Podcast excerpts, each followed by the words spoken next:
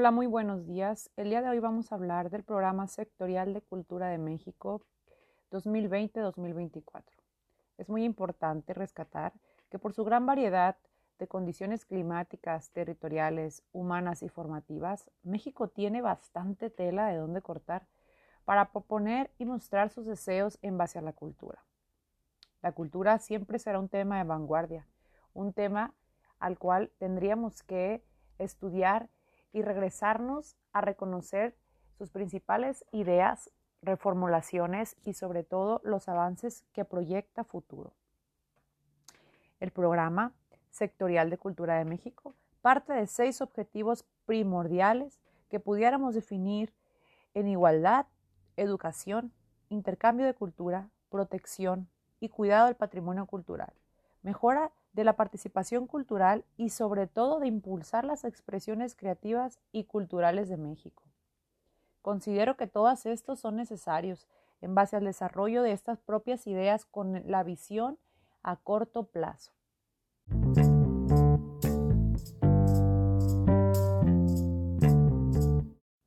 Bueno, y poniendo un poquito de forma a esta breve charla, tenemos que reconocer los términos comunes utilizados por los organismos y el área del sector cultural, en donde destacan principalmente los fundamentos normativos de elaboración de los programas, en donde pues realmente se presentan los ejes que conforman la visión futurista del 2024, distinguidos en tres grandes temáticas que son la política y gobierno, la política social y la economía, por supuesto.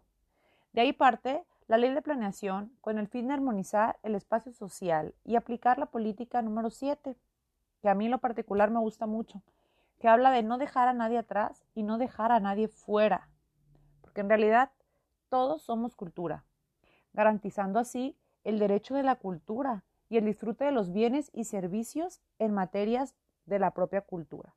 Qué interesante reconocer cómo por medio de, del gobierno reconocer las habilidades del pueblo, cómo realmente la economía busca ese bienestar que realmente merece, cómo es que debemos tener una visión de no ver a la migración como algo de hambre y de violencia, sino que al contrario, una forma de crecimiento. Cómo revisar la parte ética de la libertad y la confianza que tenemos al estar aquí, al formarnos como propios ciudadanos. No dejar a nadie atrás, eh, aplicar lo que es la, humanidad, humanizarnos y acercar cada vez más a todos a, a, los espacios culturales. Yo creo que eso es muy importante siempre y cuando quieras con honradez y sobre todo con mucha honestidad vivir esos espacios de recreación y más ahorita en época de, de crisis, en época de subsistencia, en época de, de cambios.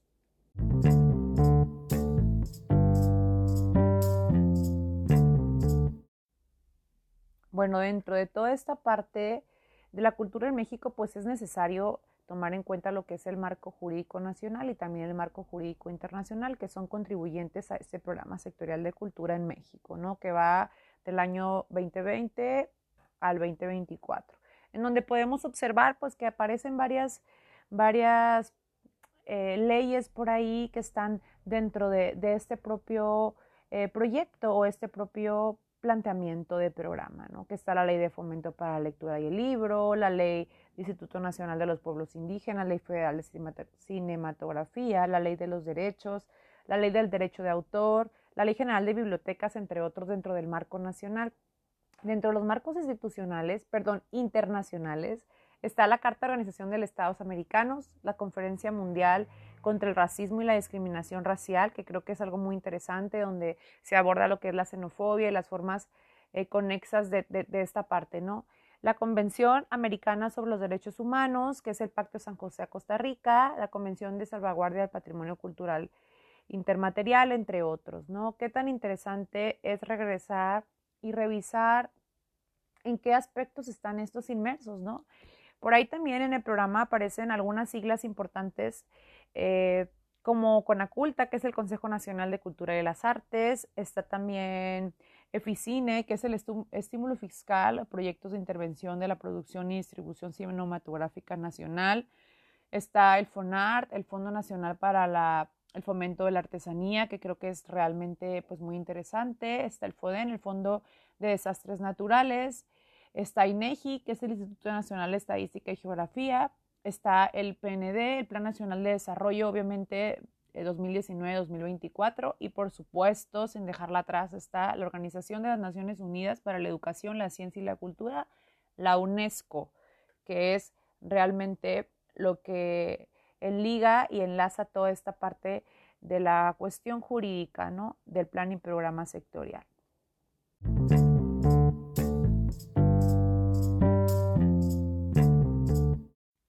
Pero bueno, vámonos al punto central que creo que es el más relevante en la parte donde este propio plan habla de que la cultura es un derecho humano.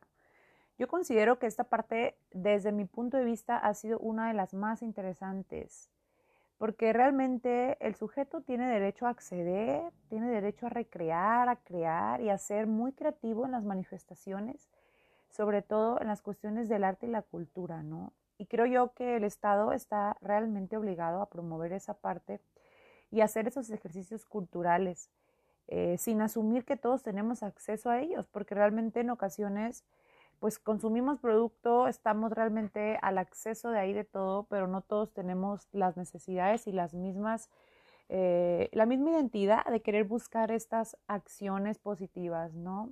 Dentro del reconocimiento y la diversidad de la cultura, creo que es necesario también, eh, pues, hacer hincapié en la desigualdad, en las oportunidades, en la educación también, ¿no? Como algunas escuelas dan acceso a que los alumnos propiamente vayan y asistan a ciertas, eh, a ciertos espacios donde puedan aprender y a esas brechas culturales de destaques en donde pueden estar cercanamente relacionados con la arquitectura, relacionados con alguna exposición, con alguna visita a un museo, con alguna situación personal respecto a esto, ¿no? Creo que si nos detenemos a ver un poquito las cifras de México, pues estamos muy lejos, muy lejos de alcanzar esos derechos de espacios culturales, ¿no? Y realmente, aunque pudiera verse como accesible, la participación de la cultura y los derechos culturales todavía no llega al alcance que se desea dentro del ámbito socioestructural.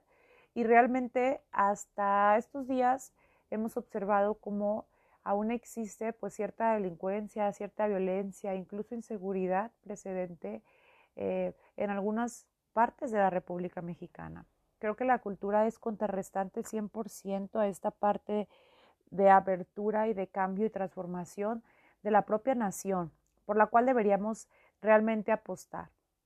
Apostar con los fines de convivencia y con los fines de acercarnos cada vez más a esos espacios pacíficos en los que podamos estar, andar y desarrollarnos sin tener algún problema, ¿no? A pesar de que se han identificado algunas situaciones estratégicas en donde se han ya involucrado la cultura como parte de todo esto, eh, no sé, la observación de la marginación, la observación quizás de contribuir a que ya no exista la violencia, pues también estos programas ayudarán a la comunidad como una herramienta principal de reconocimiento de sus patrimonios, ¿no? La creación y el desarrollo de esas producciones culturales y artísticas que todos podemos eh, estar ahí, que todos podemos pisar, que todos podemos en nuestro espacio público disfrutar como seres humanos, ¿no? Porque realmente la cultura lo que hace es incluir, incluir a todos. Eh, es un espacio igualitario, es un espacio donde no se excluye a nadie,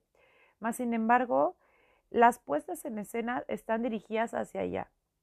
Eh, creo yo que en esta parte decae más la situación de la visión propia del sujeto, la parte egocéntrica y la parte de, de muy personal en la que no permitimos o no se permite aún esos espacios como algo abierto, ¿no? Creo que yo que es bien, que es bien necesario.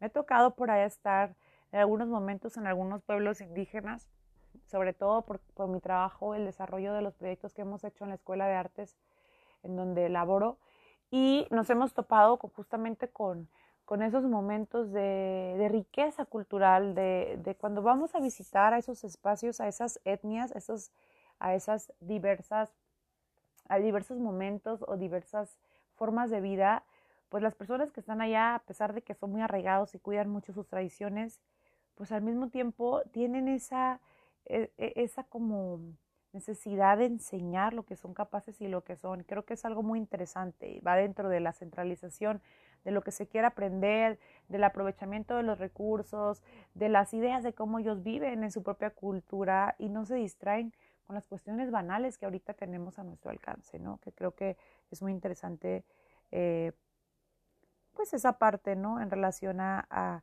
a los elementos que tenemos que rescatar.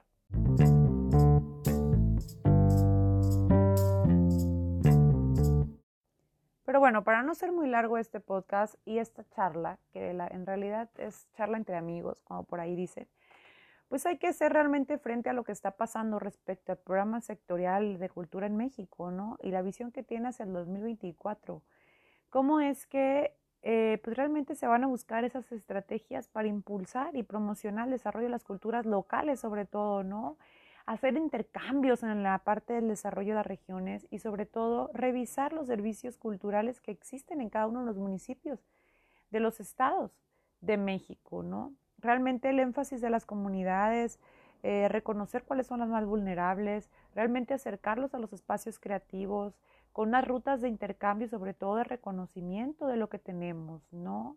Yo creo que el gestor cultural y la persona que está dedicada a la cultura tendrá que mirar con esa visión de que realmente la cultura mexicana tiene un contexto tan nutrido que pueda llegar a un alcance internacional impresionante, ¿no? Esa esencia que todos buscan, esas, esas particularidades que definen realmente lo que es México, eh, entran dentro de un diálogo en la cooperación de justamente esos entendimientos entre pueblos, entendimientos entre mundos justamente, ¿no? Y en rescate de todo lo que somos, esas vivencias y esa parte de creencias de que México puede alcanzar esa, esa vida que quiere realmente, ¿no? La creación es alcance de todos. Yo creo que aquí tenemos que entrar adentro de nosotros, como dicen por ahí, introspeccionar en lo que está pasando y qué queremos eh, a futuro sobre esto, ¿no? Tomar estas, estas, estos programas como un impulso personal, como parte de, esa variación que tenemos que empezar a buscar y entrar a los procesos educativos, a los procesos de formación del sujeto y sobre todo a los esfuerzos institucionales en el sector de la cultura, ¿no? ¿Qué ofertas tenemos? ¿Qué es lo que estamos haciendo nosotros para hacer esos pequeños cambios? Buscar justamente, pues también esos estímulos eh, esos recursos que requiere la creación de nuestros proyectos y nuestras ideas, que en sí creo que es lo más interesante, ¿no? Cómo eh, pensar desde las edades tempranas a los niños, jóvenes y adolescentes y adultos, adultos mayores incluso, ¿no? Que están dentro de estas historias, dentro de las comunidades, dentro de las posibilidades de cambio en el proceso de desarrollo de la propia vida, ¿no? Creo que eh, el programa sectorial de cultura tiene una visión muy positiva, creo que tiene una formación de prioridades que me ha gustado, que me ha interesado y que sobre todo los autores o las personas que mm, pues lo hicieron o que lo, estuvieron proponiendo son personas que son em, personas muy nobles que tienen objetivos no nada más personales sino objetivos realmente hacia las visiones propias de lo que se requiere, ¿no? Entonces, de entrada, pues creo que hay mucho que decir, creo que hay mucho que hacer y eh, lo que deberíamos hacer es eh, tener la mente un poquito en blanco y dentro de los descansos echar a andar la imaginación y empezar a estudiar estos programas, eh, a revisar realmente el terreno que tenemos y la relevancia que queremos hacer respecto a los objetivos que se proponen que son bastante buenos. Y bueno, es momento de que me despida, les mando un afectuoso saludo y espero estén muy bien todos. Muchas gracias.